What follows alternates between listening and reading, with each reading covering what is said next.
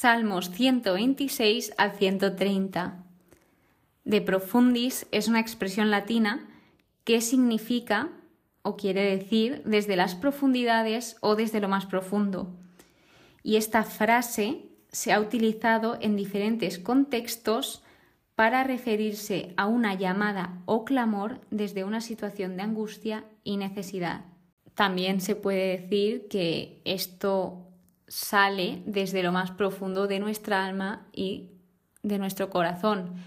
Pero para saber alguna curiosidad que otra sobre este salmo, que es el Salmo 130, lo contaré al final cuando lo analicemos. Vamos a empezar por el Salmo 126, titulado Canto del Regreso, donde aquí las personas, los habitantes de, de Israel, los israelitas, pues estaban asombrados y muy alegres ante la obra de Dios.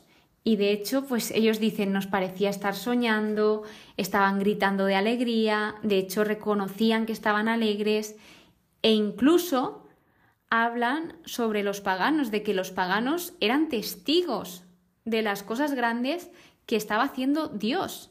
Y ellos respondían, sí, es verdad, es cierto.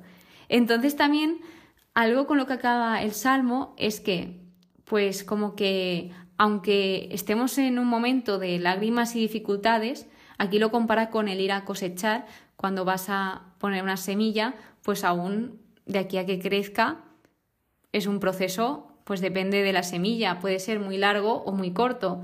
Entonces, pues puede que vayas con lágrimas pensando que tal vez no crezca o como poniéndote nervioso por el tiempo que tarda en crecer, pero dice aquí, aquellos que persisten con fe y confianza en Dios serán recompensados con alegría y celebración en el futuro.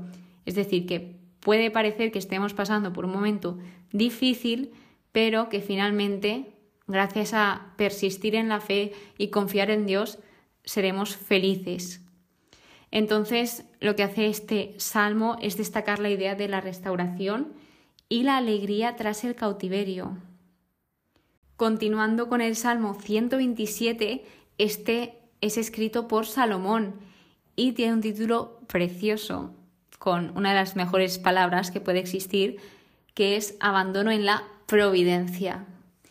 Entonces, la idea general de este salmo nos dice en la descripción de la Biblia que el trabajo del hombre es infructuoso si Dios no lo fecunda. Y aquí habla de varias situaciones y dice, esto es en vano si no ha obrado Dios, si Dios no lo ha fecundado. Entonces lo que hace un poco es contrastar la vida y los logros humanos con la obra de Dios y que el verdadero éxito viene, como bien dice aquí, cuando Dios lo fecunda. Y bien, pues también aquí me ha gustado mucho este salmo porque habla sobre la dependencia de Dios en la construcción tanto de un matrimonio como de una familia, que viene a ser básicamente lo mismo, y el establecimiento de un hogar. Y se ve que este es un salmo muy leído en las bodas católicas. Así que también como habla de esto, habla de la familia y habla que la herencia de Yahvé son los hijos, su recompensa el fruto del vientre, que el fruto del vientre son los hijos. Entonces se nos dice que los hijos son una bendición y un regalo de Dios y como cada regalo hay que valorar ese regalo y cuidarlo. Entonces, pasando al Salmo 128, este se titula La bendición del justo y es un salmo de bendición y felicidad familiar, donde se nos dice y se nos destaca a los que temen a Yahvé. Dice, dichosos los que temen a Yahvé, los que recorren sus caminos. Y se nos dice, todo irá bien. Y lo he comentado en varias ocasiones, pero el temor a Yahvé no es el miedo. De hecho, muchas palabras en la Biblia no tienen nada que ver con el significado que nosotros asociamos.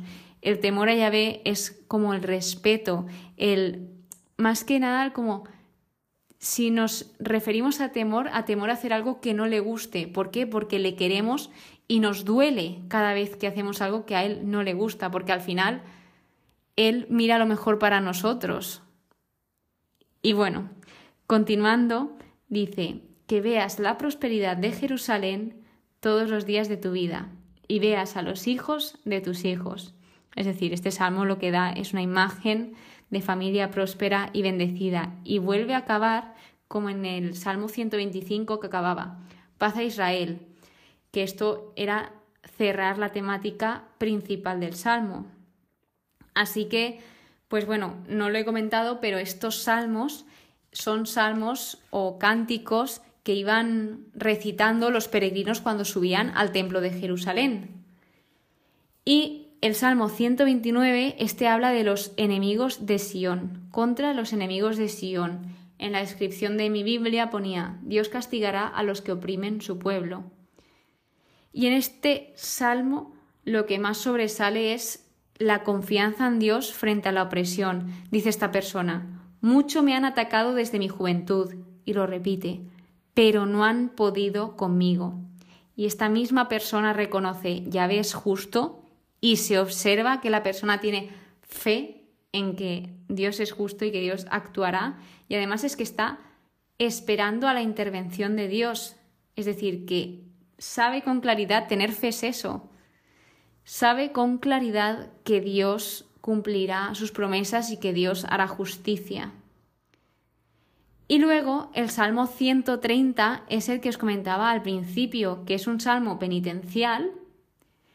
Y para haceros un poco de memoria, los salmos penitenciales hay siete, que son como los más importantes, y son recitados en momentos de arrepentimiento y súplica de perdón. Este salmo en específico se suele leer en la cuaresma porque es bastante bueno, es ideal para prepararse para la Pascua. Entonces, pues el título lo dice desde lo hondo, desde lo más profundo, a ti te grito, ya ve.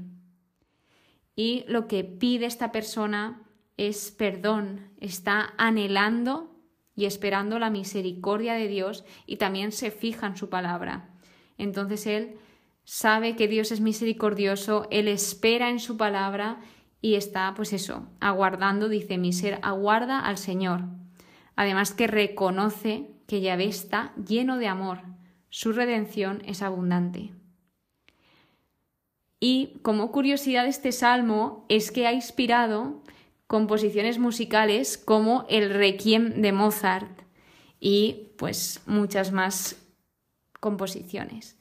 Entonces, pues dicho esto, al final todos los salmos que hemos abordado en el episodio de hoy hablan de esa confianza, de esa fe en el Señor y por último, el que cierra este episodio, Salmo 130, habla también de saber reconocer nuestros pecados, las cosas que hacemos mal y que Dios, que se las entreguemos a Dios y que Él nos la perdonará.